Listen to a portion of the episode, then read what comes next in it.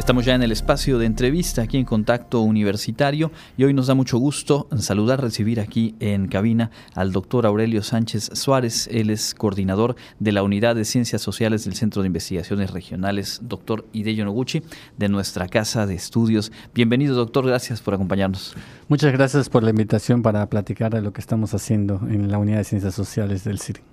Bien, pues eh, hoy nos queremos centrar en un proyecto de investigación muy interesante eh, por la temática que aborda, pero también interesante porque eh, pues se desarrolla en varios sitios del país. Es un proyecto de escala nacional y tiene que ver con el estudio de la filosofía de los pueblos originarios para habitar el territorio. cuéntenos en principio cuáles son los rasgos distintivos y cómo se articula un esfuerzo de investigación que involucra varias instituciones y varias zonas del país. Sí, bueno, pues este proyecto eh, hay que señalar que está financiado por el CONACIT en la primera convocatoria que lanzó sobre ciencia de frontera.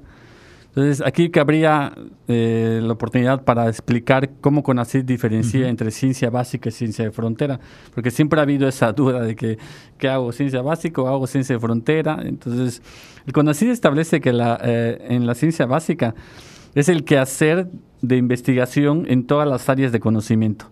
Es indispensable para el avance teórico sin que haya mediación o motivación por aplicación alguna, aunque toda la ciencia eventualmente puede ser la base de aplicaciones o desarrollos tecnológicos. Entonces, también establece que en tiempos en que existe alguna controversia dentro de la comunidad humanística y científica o en que existen cuestiones de difícil respuesta, toda investigación surge de una, de una pregunta. Entonces, surge ante esta difícil respuesta aquella investigación de frontera que utiliza metodologías y conceptos atípicos o novedosos en su ámbito. La investigación de frontera nace cuando el paradigma actual ya no explica las observaciones del universo. Entonces, este proyecto lo anteceden dos proyectos más de ciencia básica enfocados hacia uno, hacia lo que es la arquitectura vernácula, efímera, y el otro que, se desprende del primero, que aborda lo que son los saberes eh, para amarrar, la transmisión de saberes para amarrar la casa este, de Guano. En estos proyectos se llegó a identificar que lo esencial para la permanencia de este patrimonio vernáculo maya radica en lo inmaterial y lo inmaterial está eh, ligado hacia lo que es el territorio. Entonces, hablar sobre lo que es territorio no solamente es tierra, es toda la forma en la que se habita. Y ahí definimos que lo que, lo que salió en ese momento fue la filosofía.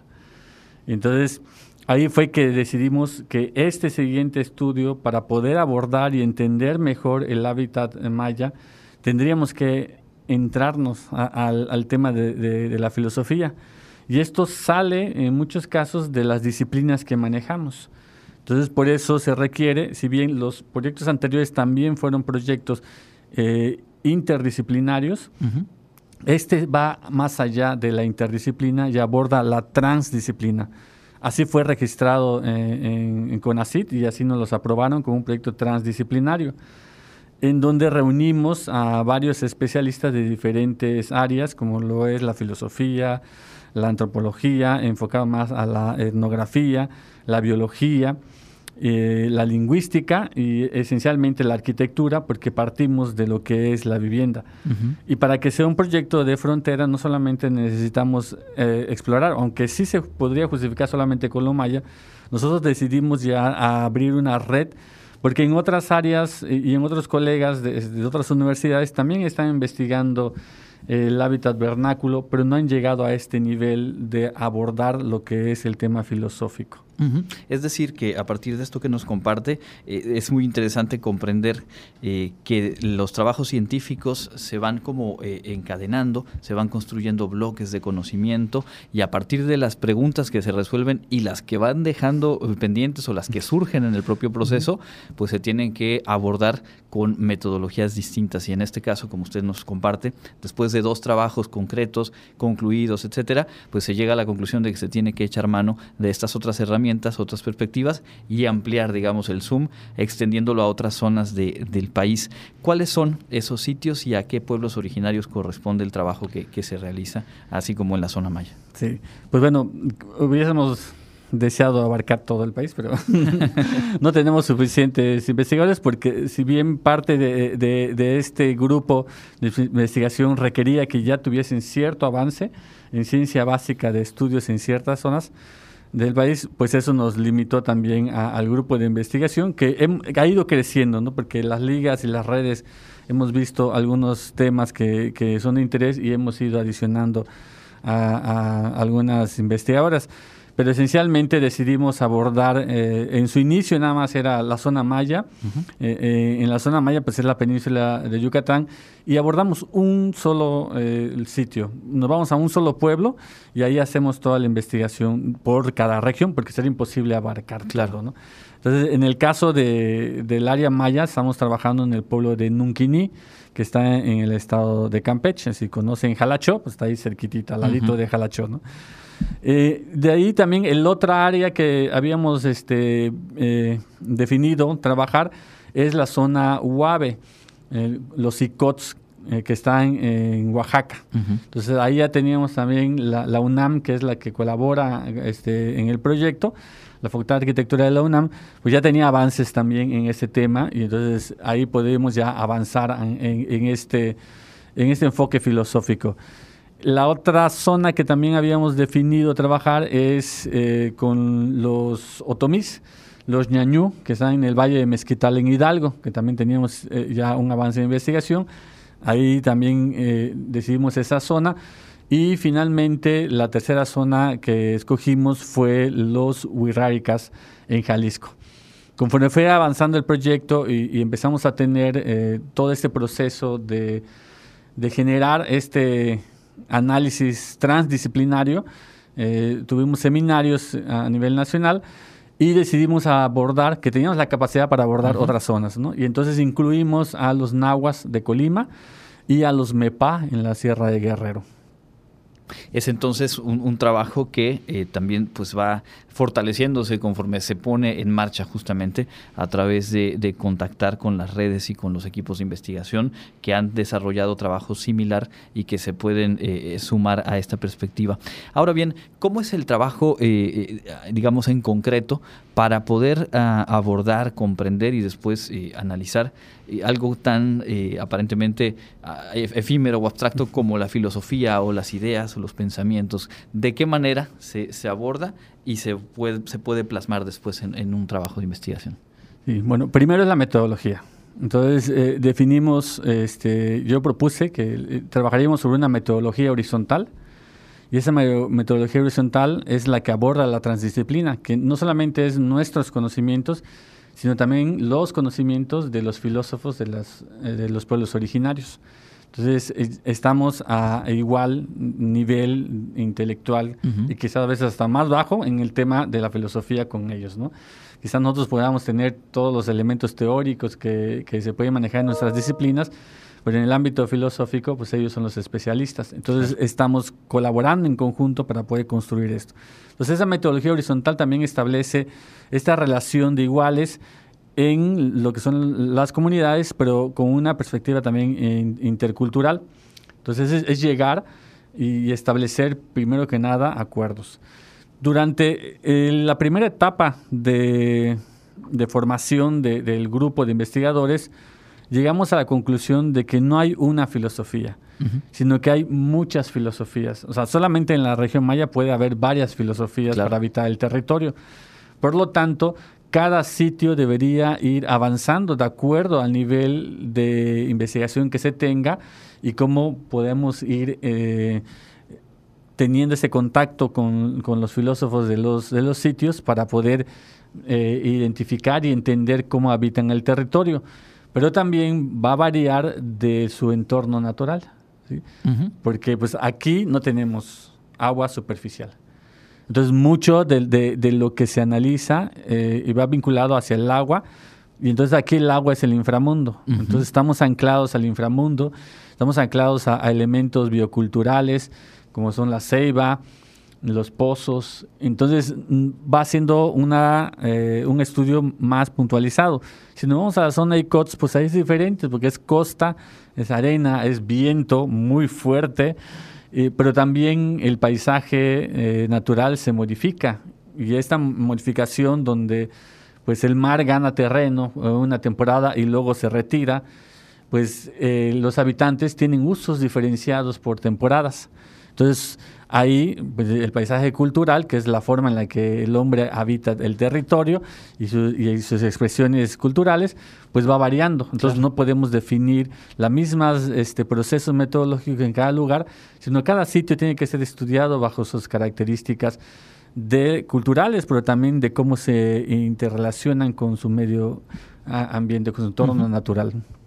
Esto es, esto es muy interesante porque siempre eh, decimos, y es una frase prefabricada ya, que México es diverso y que somos muchas culturas y en un retrato como el que nos está compartiendo queda más que claro y no es solamente por las raíces históricas, culturales, sino por algo tan concreto como el espacio que, habita cada una de, estos grupos originarios y seguramente también los aspectos del momento, digamos, histórico, temporal en el cual se está trabajando.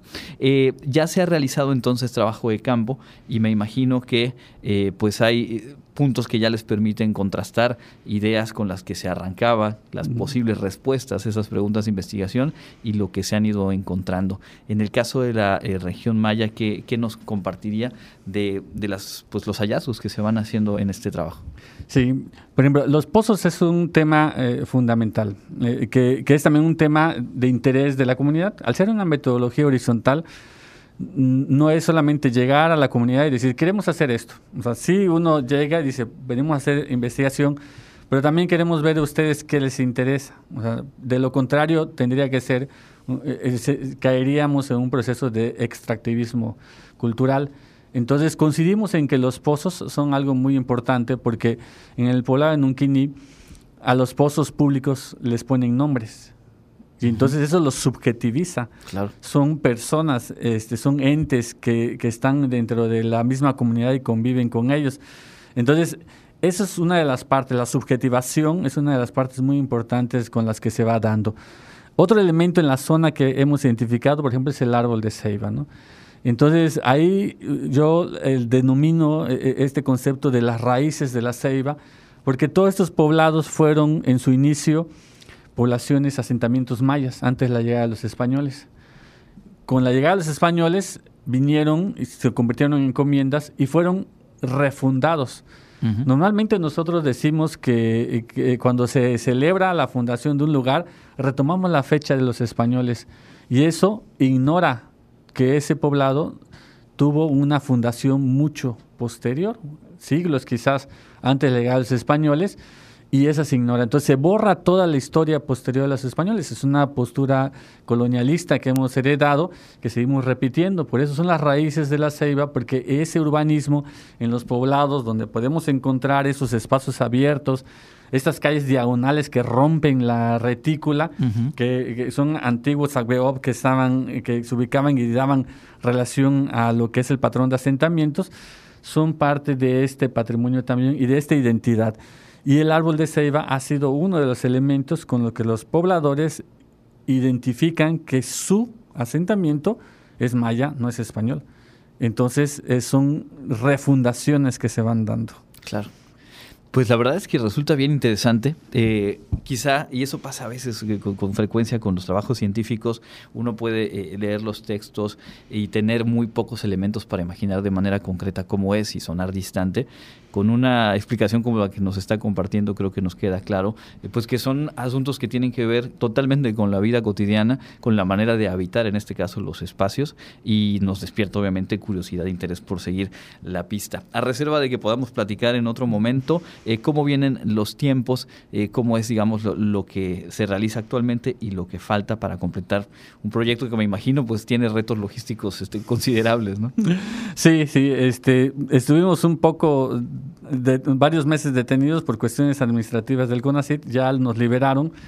Entonces, ahorita estamos este, teniendo reuniones para poder eh, definir las metodologías que se van a utilizar por cada región. Tenemos unos problemas este, complicados en algunas regiones, como lo que es Colima. en donde la violencia no nos está permitiendo poder hacer trabajo de campo. Entonces trabajaremos primeramente con, la información que se tiene recabada. Eh, otra zona de conflicto también, eh, este, de inseguridad, es con los hurráricas. Entonces ahí estamos viendo maneras de cómo también conectar para, al menos hacer, sobre todo porque son muy lejanas también este, los sitios a los que hay que llegar. Los otros donde tenemos mayor este, eh, facilidad para llegar, pues nos movemos. Entonces, desde la Ciudad de México este, no, vamos a mover hacia Guerrero, Hidalgo y, Oaxaca. Y aquí en, lo que es este, la zona maya, pues nos movemos muy fácilmente a, lo que es Nunquini y ya empezar a hacer dependiendo de, los acuerdos que se den con las comunidades, establecer metodologías, talleres, cartografía social, entrevistas, historias de vida, y, se va a ir estructurando todos esos elementos y así es como vamos a ir avanzando en el tema para poder entender las diferentes filosofías de cómo habitan y siguen habitando el territorio los pueblos originarios de México. Pues menudo reto, pero también enorme seguramente la, satisfacción de, ir viendo cómo se concretan las diferentes fases. Muchísimas gracias por habernos compartido esto y de verdad ojalá que podamos más adelante volver a conversar de lo que se vayan encontrando, porque así como estos pozos con nombre propio, me imagino lo que seguramente habrá por conocer y, por comprender en, el resto de las zonas donde se va a estar trabajando. Así es, o sea, ya después veremos si hay conceptos mesoamericanos que, que, son invariantes que podemos ir viendo, pero también entender cómo las filosofías van teniendo esta relación con la naturaleza tan eficaz, tan decolonial de, de los sistemas económicos mundiales que están ahorita destruyendo nuestro entorno natural. Pues eh, muchísimas gracias de nueva cuenta. Es el doctor Aurelio Sánchez Suárez, coordinador de la Unidad de Ciencias Sociales del Centro de Investigaciones Regionales de la UADI y bueno, eh, responsable de este proyecto de investigación, estudio de la filosofía de los pueblos originarios para habitar el territorio, paisaje cultural, saberes vernaculares y bioculturales. Nosotros vamos a hacer una pausa, regresamos con más aquí en Contacto Universitario.